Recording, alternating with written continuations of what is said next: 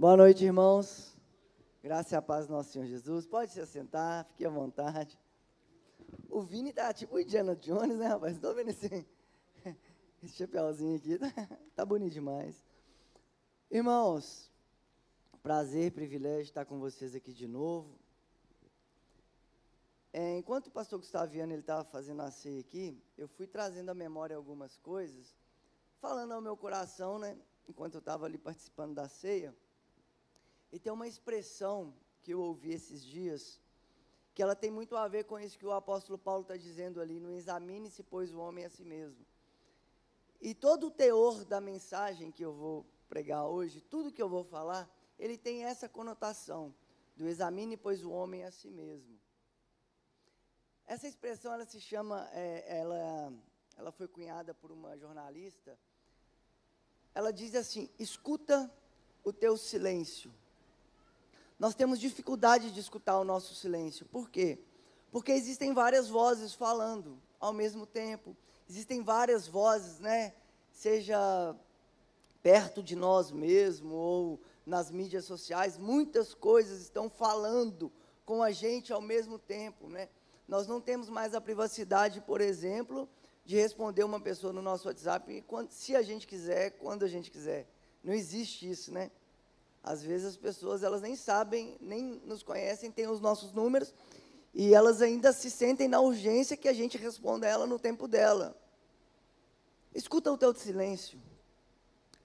Tem um teólogo muito importante para mim, que é o Dallas Willard, que ele diz assim: que Deus fala conosco através de intuições que nós pensamos que são nossas, mas não tiveram origem em nós. Não tem como Deus falar conosco se a gente estiver cheio de barulho do nosso lado. Pastor, por que, que as pessoas não oram muito hoje? Simples, elas não querem escutar Deus. Imagina, você orar a Deus e Deus mudar o seu plano. Você já tem um plano feito, né?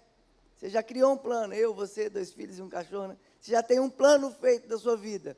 Aí você ora e Deus muda isso? Não. Não tem graça isso. Como se Deus fosse um alguém que não quer ver os filhos e as filhas dele felizes. Não. Irmãos, nesse momento da ceia, nesse momento de reflexão, é muito importante nós aprendermos a escutar o nosso silêncio. Porque é nesse lugar que Deus fala conosco.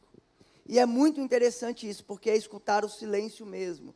Porque o próprio Jesus, quando ele vai dizer lá no Sermão do Monte, ele fala assim: entra para o teu quarto, em secreto, e o seu pai que te vê em secreto, ele te vê. Às vezes a gente tem essa ideia de oração, é falar, falar, falar, falar, e a gente fica falando tanto de coisa como, sem sentido e significado nenhum. Tenha um dia de ouvir o seu coração de ouvir aquilo que Deus às vezes quer colocar no seu coração, mas há tanto barulho, há tanto barulho externo, às vezes tanto ruído interno, que não tem tempo, não tem voz, Deus não consegue falar lá nesse profundo. Nós estamos no maio laranja, que fala sobre essa conscientização, né? Essa conscientização sobre o enfrentamento da violência sexual contra adolescentes e crianças. E é importantíssimo isso, irmãos. Por quê? Porque isso, sem sombra de dúvidas, é uma pauta de todo cristão. Não é de um ou não é de outro. Ela não é limitada ou circunscrita a ninguém. Né? Se nós somos essas pessoas que falam que a família é a base, é o alicerce da sociedade, essa pauta é nossa também. Eu peço desculpa a vocês, que eu estou com a garganta meio ruim, vocês estão percebendo, né? Lá em casa todo mundo gripou e hoje foi o dia que eu mais passei mal. Então eu estou meio, farolzinho meio baixo mesmo, dando a frequência, né? Meus decibéis estão mais baixos. Peço desculpa a vocês, mas eu acho importante o que a gente vai conversar aqui hoje. Se nós cremos mesmo que a família é esse alicerce, essa pauta é de todo mundo, essa pauta não é de de nenhum grupo, não é circunscrita a nenhum grupo. E por que, que eu estou falando isso? Porque eu gostaria de falar sobre isso. Eu gostaria de falar que casamento, ele não é uma competição, ele é uma parceria. Eu vejo muitos casais hoje competindo entre si, para ver quem vai ganhar, ou para ver quem tem o maior salário. Você quer ver um homem ficar desesperado, irmãos? E aqui eu já deixo o convite, tá? Não sei quantos de vocês sabem, mas nós temos um ministério aqui, na Igreja Batista de que se chama Jovens Casais. Nós lidamos aqui. Quem é que sabe que a gente tem um ministério que se chama Jovens Casais? Levante a mão. Algumas pessoas. Melhorou hoje. Melhorou. Então, quero te fazer um convite. Todo terceiro sábado do mês nós temos um encontro aqui, às 17 horas. Irmãos, nós falamos absolutamente de tudo aqui, voltado para casais. Nós já falamos desde investimento, a bolsa de valores, até sexo no casamento. Nós queremos trabalhar preventivamente com as famílias. Nós queremos sair deste lugar de começar a aconselhar pessoas depois que está tudo destruído. Em nome de Jesus. Então, se você é namorado, se você é noivo, todo terceiro sábado do mês, nesse sábado, nesse terceiro sábado, vai dar dia 20, às 17 horas. Te espero aqui, em nome de Jesus. Então, se nós somos essas pessoas da família, nós precisamos falar sobre isso, que casamento ele não é uma competição, é uma parceria. Quer ver homem ficar desesperado no casamento? Eu falo de homem porque eu sou homem, né? Deixa a mulher ganhar mais do que o homem. O homem fica desesperado, irmãos. O homem fica desesperado, ele não sabe lidar com isso. Ele tem dificuldade, às vezes, de lidar com o sucesso da mulher. Por quê? Porque ele não foi preparado para isso. Ao invés de celebrar a vitória, ao invés de regozijar juntos, ao invés de ter momentos importantes que marcaram a vida do casal juntos, ele se sente frustrado, se sente não realizado. Por quê? Porque o espírito dele é um espírito de competição. E você não se uniu com uma pessoa e se torna um com ela para ficar competindo com ela mesmo. E é muito sutil isso, irmãos, porque hoje na nossa, na nossa sociedade, a gente tem umas formas bonitas de falar coisas feias, né? Hoje na nossa sociedade, por exemplo, né, se eu quero falar que eu não vou competir com o Nando, o que, que eu falo? Eu, vou, eu não estou competindo com o Nando, eu estou competindo comigo mesmo. Eu quero ser melhor que eu. Mentira! Eu quero ser melhor que o outro e não tenho coragem de falar isso. Simples assim. Eu me incomodo com o sucesso do outro, aí eu fico falando assim: não, eu não quero, não estou competindo com o Nando, não. Estou competindo comigo mesmo, porque eu quero ser melhor do que eu. Entende? A gente arruma formas bonitas de falar coisas que são, têm o mesmo significado, têm o mesmo sentido. E enquanto esse, essa ideia ela estiver permeando a relação humana, endgame, perdemos o jogo. Enquanto a relação humana, seja a relação de amizade, seja a relação de namoro, seja a relação de noivado ou de casamento, ela estiver nessa lógica de competição, perdemos. Isso é importantíssimo, irmãos. Eu falo isso porque meu coração ele fica tão em paz com algumas coisas. Por exemplo, eu fico vendo o Fabiano tocar, irmãos. Eu toquei piano a minha vida quase toda, né? Eu fico vendo o Fabiano tocar, irmãos, mas me dá um prazer, me dá uma alegria, me dá uma felicidade de ver um teclado, de ver um piano bem tocado, de desfrutar daquilo. Tem gente que vai ver música, que é arte, vai ver a pessoa tocar e fala assim: Nossa, eu quero tocar mais que ela. Eu quero aprender. Irmãos, que lógica é essa? Da onde que a nossa cabeça entrou nesse lugar? Nós, como filhos e filhas de Deus, nós não somos esse tipo de pessoa. Isso está ficando enraizado na gente, está difícil até de falar sobre isso, porque já ficou tão natural, né? Eu estava conversando com um amigo meu hoje, falando sobre mansidão. Cara, falar que o cara é manso hoje é falar que ele é bobo, entende? Mateus 5,5, bem-aventurados, felizes, bem-aventurados são os mansos, porque eles herdarão a terra. Eles não vão conquistar a terra, não, porque a nossa, nossa linguagem é bélica, é de conquista, é de poder, não. Eles vão herdar, eles vão ganhar a terra. Entende? Não tem mérito no que eles fazem, é Deus que concede a graça. Se eu falar que uma pessoa é mansa hoje, você está falando que ela é boba. Entende? Não é isso, irmãos. Da onde a gente está tirando essas lógicas? E o pior problema de tudo, que quando chega na relação, a lógica é a mesma. A lógica é a mesma. Às vezes a gente coloca, né, umas palavras bonitas, né? Mas a lógica é de competição, a lógica não é de celebração. Então eu gostaria de falar sobre isso. Casamento é parceria e não competição. E quando eu estou falando casamento aqui, irmãos, você pode traduzir isso para qualquer tipo de relação, tá? Abra sua Bíblia aí comigo, Eclesiastes. Eclesiastes capítulo 4.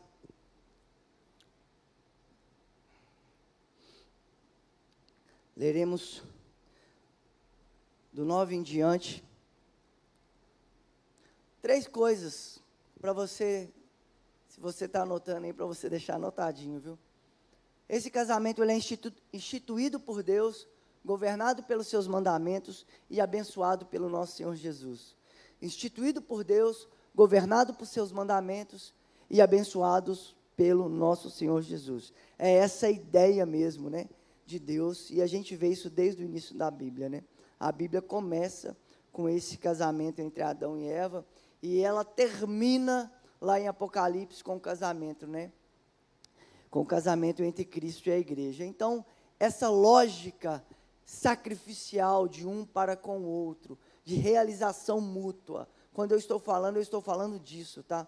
De um altruísmo em detrimento ao outro, dessa lógica sacrificial, dessa lógica de satisfação mútua. Isso tem de Gênesis Apocalipse. Então, lá no livro de Eclesiastes, capítulo 4, versículo 9 em diante, ele diz assim: É melhor ter companhia do que estar sozinho, porque é maior a recompensa do trabalho de duas pessoas.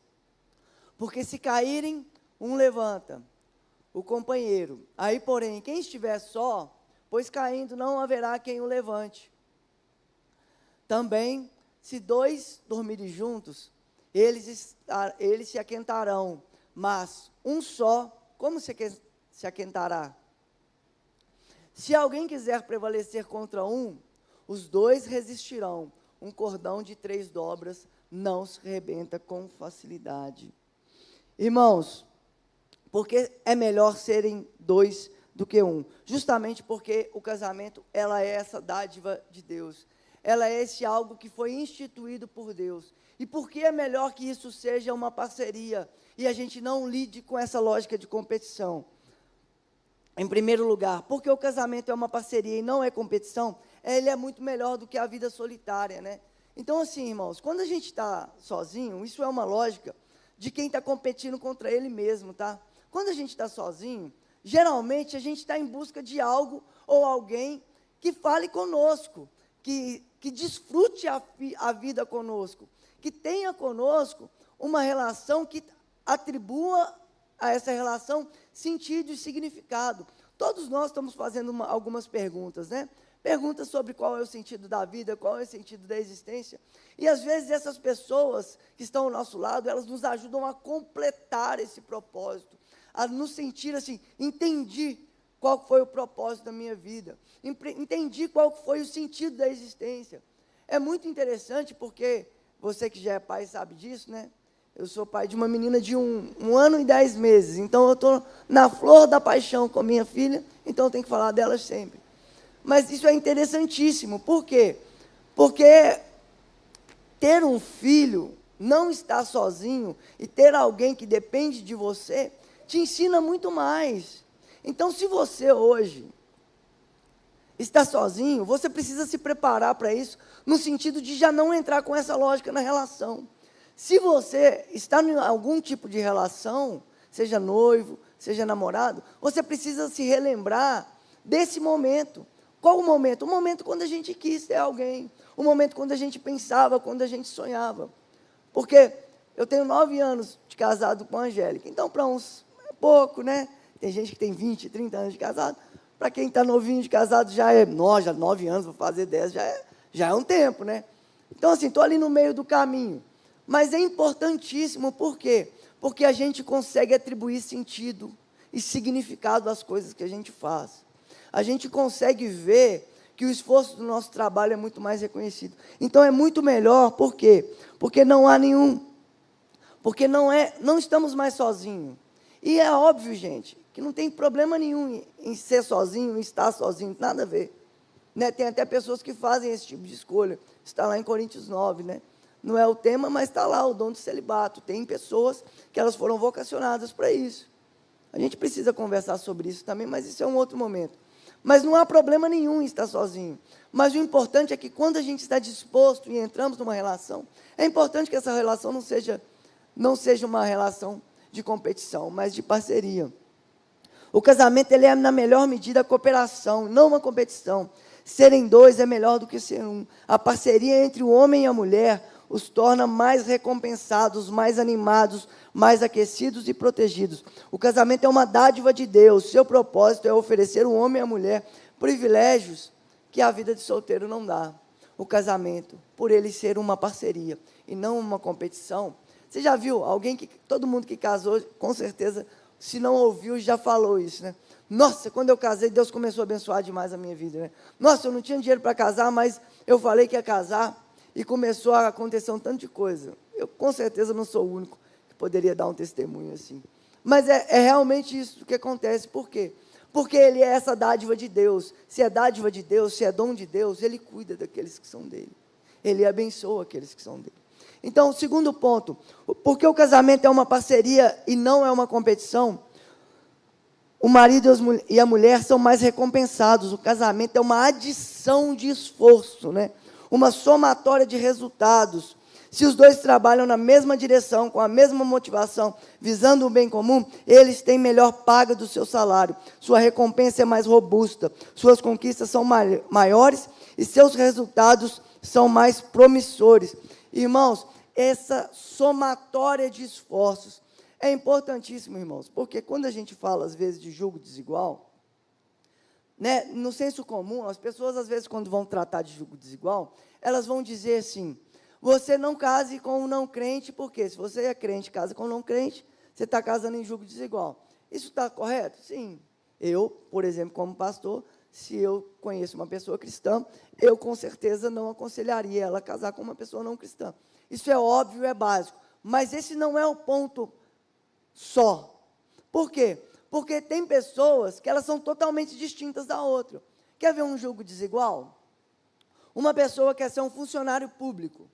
Quando eu falo funcionário público aqui, eu estou falando de estabilidade, eu estou falando de tranquilidade, eu estou falando de ter as coisas, sabe, certinhas. Ele tem 30 dias de férias, ele tem a estabilidade dele ali, e ele está feliz com isso. Aí ele vai e casa com uma pessoa que é empreendedora, que ela não, se ela ficar cinco dias de férias, ela morre. Por quê? Porque ela não consegue. Aquilo ali motiva ela, aquilo ali faz ela ir para cima. A, a, vida dela gira em torno daquela ali. Ela abre uma empresa, abre duas, abre três. E você fica desesperado. Você fala assim: o que, que é isso, irmão? Você conversa com um cara, o cara tem sete empresas. Você fala assim: meu Deus do céu, como é que esse cara consegue fazer isso?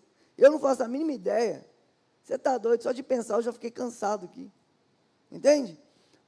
Mas são visões de mundos diferentes. E aí o que, que acontece? Se nessas visões de mundo diferente, a lógica que está governando é a lógica da competição, o que, que vai acontecer, irmãos? Crise, briga. Por quê? Porque um está feliz com aquilo que é, o outro ele não tem, ele não tem limites para aquilo que ele pensa. Não vai, não será essa somatória de resultados, não será essa somatória, não. Por quê?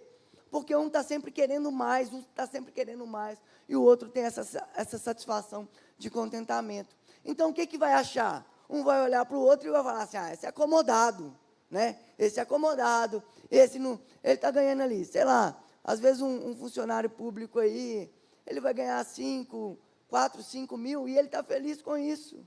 E a pessoa fala, não, mas isso é pouco, entende? Vai sair da lógica de parceria e vai entrar para a lógica de competição. Então, isso não será mais, não será uma somatória de esforços e nem uma adição. Será o quê? Uma briga, uma competição entre. Terceiro ponto, porque o casamento é uma parceria e não uma competição. Marido e mulher são mais fortalecidos, né? Na vida, irmãos, há caminhos, há perigos, há, há obstáculos no caminho. Porque o marido e a mulher são parceiros, não rivais. Quando um cai, o outro levanta. Ai daquele que, porém, cair e não tiver ninguém para estender a mão. O casamento é um lugar de encorajamento, é um território de restauração, é cenário de recomeço. Não se condena quem caiu, mas se estende a mão para levantá-lo na queda. Isso aqui é uma das coisas mais importantes, irmãos. Porque não tem momento, irmãos, que no, o casamento ele não vai ter frustração. A relação ela vai ter problemas sempre. Eu me lembro quando estava casando com a Angélica, né? Du duas semanas antes de casar, eu virei para ela e falei assim, linda, eu quero te falar uma coisa. Ela olhou para mim e falou, eu falei assim, eu quero te pedir perdão. Ela falou, mas por quê? Eu falei assim, porque eu vou te decepcionar. Ela, mas não estou entendendo. Eu falei, linda, a gente vai casar daqui duas semanas. Se eu tenho uma certeza no casamento, é que eu vou te decepcionar. Ela falou, você é meio estranho. Eu falei, sou mesmo. Você já sabe que você está casando. Sou meio estranho mesmo. Entende? Por quê, irmãos? Porque o casamento ele é esse lugar que um precisa levantar o outro, que um precisa acolher o outro.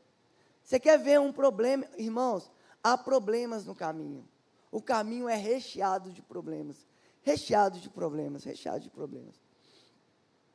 E se a gente não tiver mão, mãos para estender a gente, acabou, irmãos. Acabou. Vou fazer algo que dificilmente eu faço na igreja, mas hoje eu vou fazer, porque eu senti no coração. A Angélica deve estar lá assistindo.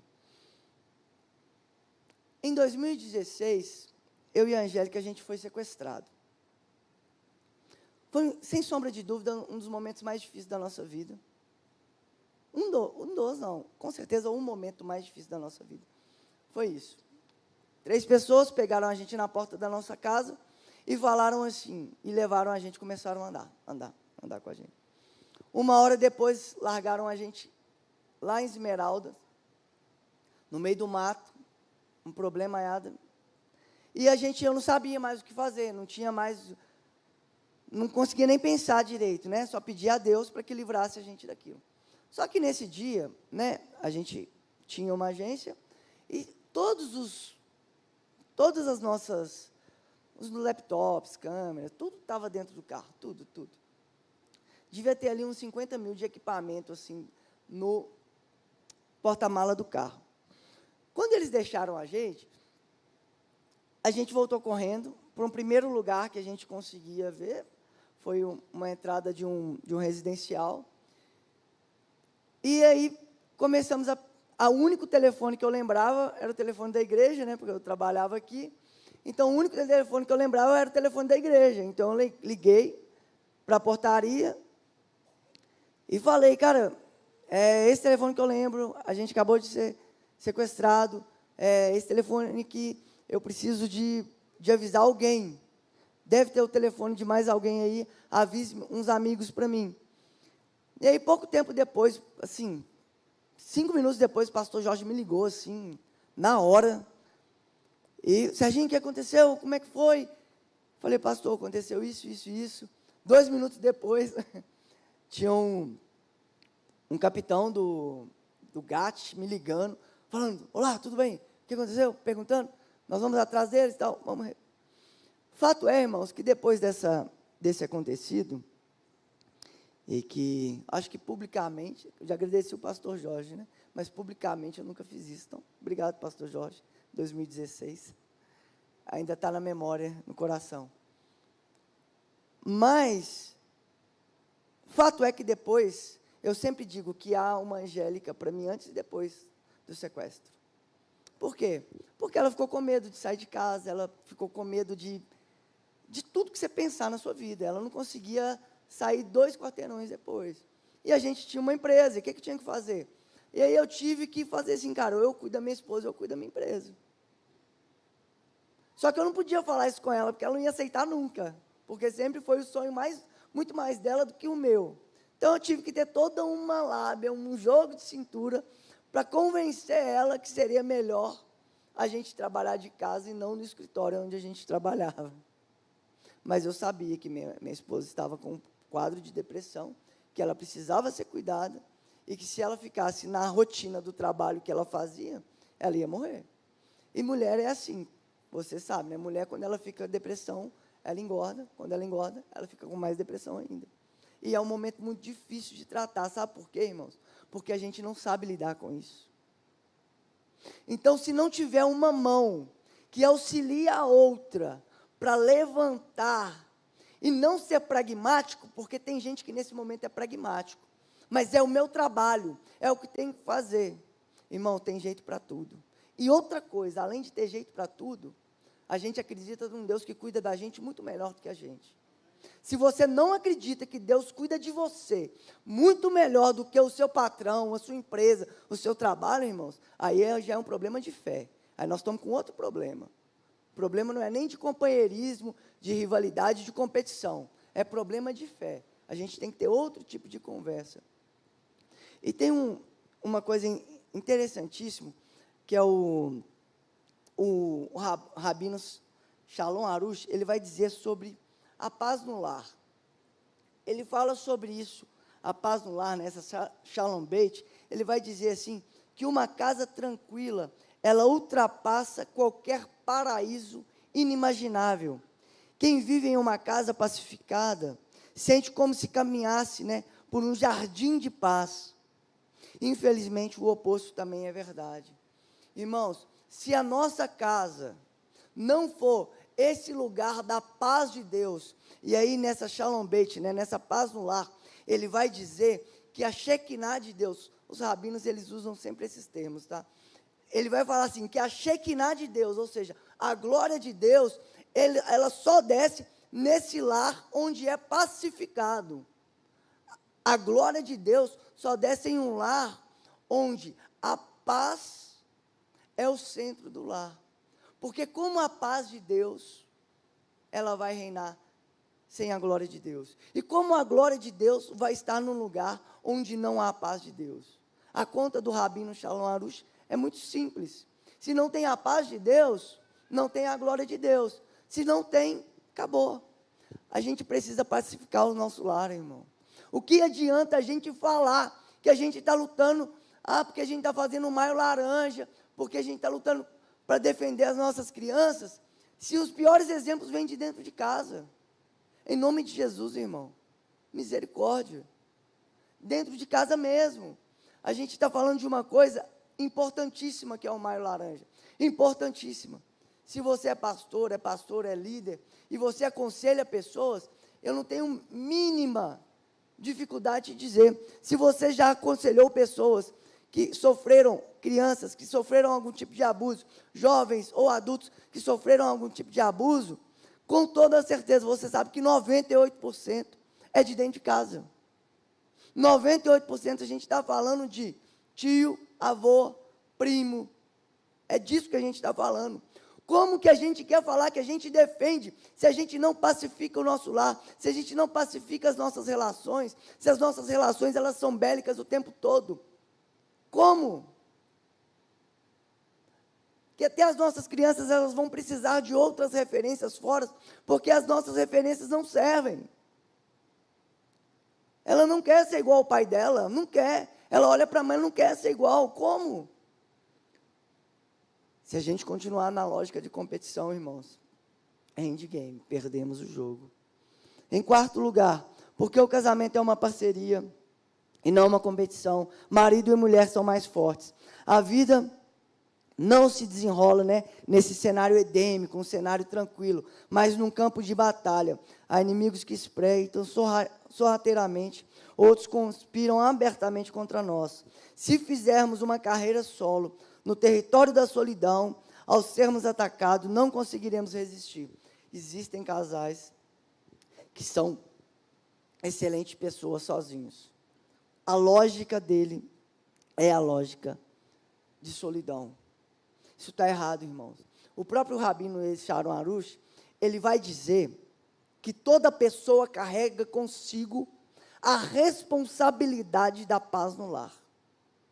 E por isso que eu comecei falando do texto que o pastor Gustavo Viana falou aqui do homem, do, do Paulo, examine, pois, o homem a si mesmo. Por quê? Porque se a responsabilidade está em mim, eu não sou um acusador da outra pessoa. Não existe a lógica de competição quando a responsabilidade de trazer paz para o lar é minha. Se os dois, se os dois, se o casal, eles andam na mesma lógica de parceria, a paz chegou. Por quê? Porque cada um, cada um precisa ter essa responsabilidade consigo de trazer essa paz. Fazer o máximo para cumpri-las. Ninguém deve policiar ninguém. Quem tenta encontrar falha nos outros não consegue enxergar os seus próprios defeitos. Esse aqui, irmãos, é um dos fatores principais de aconselhamentos que a gente recebe. Ah, porque aconteceu? Ah, porque fulano fez isso? Porque fulano fez aquilo? Por quê? Porque a lógica é uma lógica de fiscalização, é uma lógica de tentar mostrar para as pessoas aquilo que ela está errado. Você já viu quando o pastor fala alguma coisa, a outra cutuca, né? Dá uma cutucadinha assim. Tá vendo aí, ó? Ouve aí, ó, para você. Estou só traduzindo de forma muito clara. Por quê? Porque a lógica é a chamada de atenção é sempre para o outro. Examine, pois, o homem a si mesmo, irmão. Estou falando para você, para uma pessoa, para você, o indivíduo. Esse desenvolvimento é pessoal. Ele não é individualista. Nós precisamos do outro, por isso que eu falei do, do erguer aqui, de levantar um ao outro. Ele não é individualista, mas esse desenvolvimento ele é pessoal. E o último ponto, em quinto lugar, porque o casamento é uma parceria, marido e mulher se desenvolvem e ficam mais fortes. Não conseguimos resistir, porém, se formos dois né, levantaremos contra o inimigo, resistir-lhes os erros, prevalecemos contra ele. No casamento, tornamos-nos mais fortes enquanto somos, somos parceiros. Irmãos, o casamento, então, ele é instituído por Deus, porque ele foi criado por Deus para refletir o amor salvador dele por meio de nós. O Evangelho nos ajuda a entender o casamento e o casamento nos ajuda a entender o Evangelho. Por quê? O Evangelho te ajuda a entender o casamento e o casamento te ajuda a entender o Evangelho. Porque é o amor sacrificial de Jesus na cruz. Marido, ame a vossas esposas como Cristo amou a igreja. Gente, isso aqui é um absurdo que Paulo está dizendo. Isso aqui é um escândalo. Quando eu li isso, eu ri, né? Eu falei, Deus, como é que eu vou amar a Angélica como Cristo amou a igreja? Sem chance. Não tem como. Esse amor do Senhor não, a gente não consegue alcançar. E de forma utópica, se a gente parar de olhar para isso, é onde a gente começa a arrumar as desculpas. Ah, eu sou falho mesmo. Ah, eu sou assim mesmo. Ah, eu nasci assim. Você casou comigo, eu era assim. Né? Temos várias falas que refletem isso. Mas se a gente está olhando para esse exemplo, para esse modelo que Cristo traz para nós, nós temos um lugar para percorrer. Nós temos um caminho para percorrer e um caminho para seguir. Instituído por Deus para refletir o amor salvador. Dois, governado pelos seus mandamentos. O egoísmo pecaminoso, irmãos. O egoísmo vai acabar com umas relações. O egoísmo, ele acaba com qualquer relação. Se a, se a relação que você tem, seja com um amigo, seja com um namorado ou com um noivo, se a relação tem a ver com satisfação própria, primeiro, bem-vindo à decepção e à desilusão. Viu? Porque se eu uso ele para minha satisfação, tem hora que ele vai me decepcionar. Acabou. O egoísmo acaba com qualquer tipo de relação. A relação, ela precisa de ser uma satisfação mútua, uma realização mútua. Isso vai de amigo, namorado, noivo até casado. O egoísmo pecaminoso é o oposto dos mandamentos divinos de amar Deus acima de todas as coisas e o seu próximo como a si mesmo. E o terceiro, abençoado pelo nosso Senhor Jesus. Duas pessoas ajudando uma a outra a se tornarem as pessoas que Jesus criou para ser. Duas pessoas ajudando uma a outra a se tornarem aquilo que Deus criou. Vamos ficar de pé, vamos orar? Irmãos, não há nada mais importante para mim e para você do que ser aquilo que Deus te criou para ser. Eu não faço a mínima ideia, eu não tenho a mínima noção da sua vocação, do seu propósito, do seu sentido, aquilo que atribui sentido e significado da sua vida. Eu não tenho a mínima noção. Mas uma coisa é fato: se você tem uma pessoa que é sua parceira, e parceira de verdade, e eu estou falando desde a amizade até o casamento, irmãos. Se você tem uma pessoa que é parceira mesmo, ponta firme, aquela que você fala assim: se eu tiver um problema aqui, eu posso ligar para ela que ela resolve. Nas relações, irmãos, a parceria, ela frutifica muito mais do que a competição. Nas relações, a parceria, ela atribui muito mais sentido do que competição. Eu queria fazer um convite para vocês hoje. Se você em algum momento da sua vida, você entendeu que a sua relação, seja ela de amizade, de namoro, de noivado ou de casamento, ela virou uma competição e não uma parceria entre amigos, entre namorados, entre noivos ou entre casais. Eu queria orar por você hoje, porque essa lógica precisa acabar, irmãos. Eu estou triste, o coração da gente entristece de ver a quantidade de pessoas desfazendo amizades, desfazendo relacionamentos. Por quê? Porque o egocentrismo é o centro da relação. A relação, a satisfação pessoal é o centro da relação. Você que tem esses motivos no seu coração, eu quero te convidar aqui para frente para orar com você e por você. Em nome de Jesus, toda a igreja, feche seus olhos, comece a orar. Fale com Deus, irmãos, seja honesto diante de Deus. Deus, eu tenho sido egoísta na minha relação de amizade, eu tenho buscado a minha própria satisfação, eu tenho buscado a minha própria realização. Deus não é esse lugar que o Senhor criou para nós, mas um lugar de altruísmo, um lugar, um lugar, Deus, de que amar o próximo como a si mesmo é esse lugar de alteridade. Em nome de Jesus, Pai,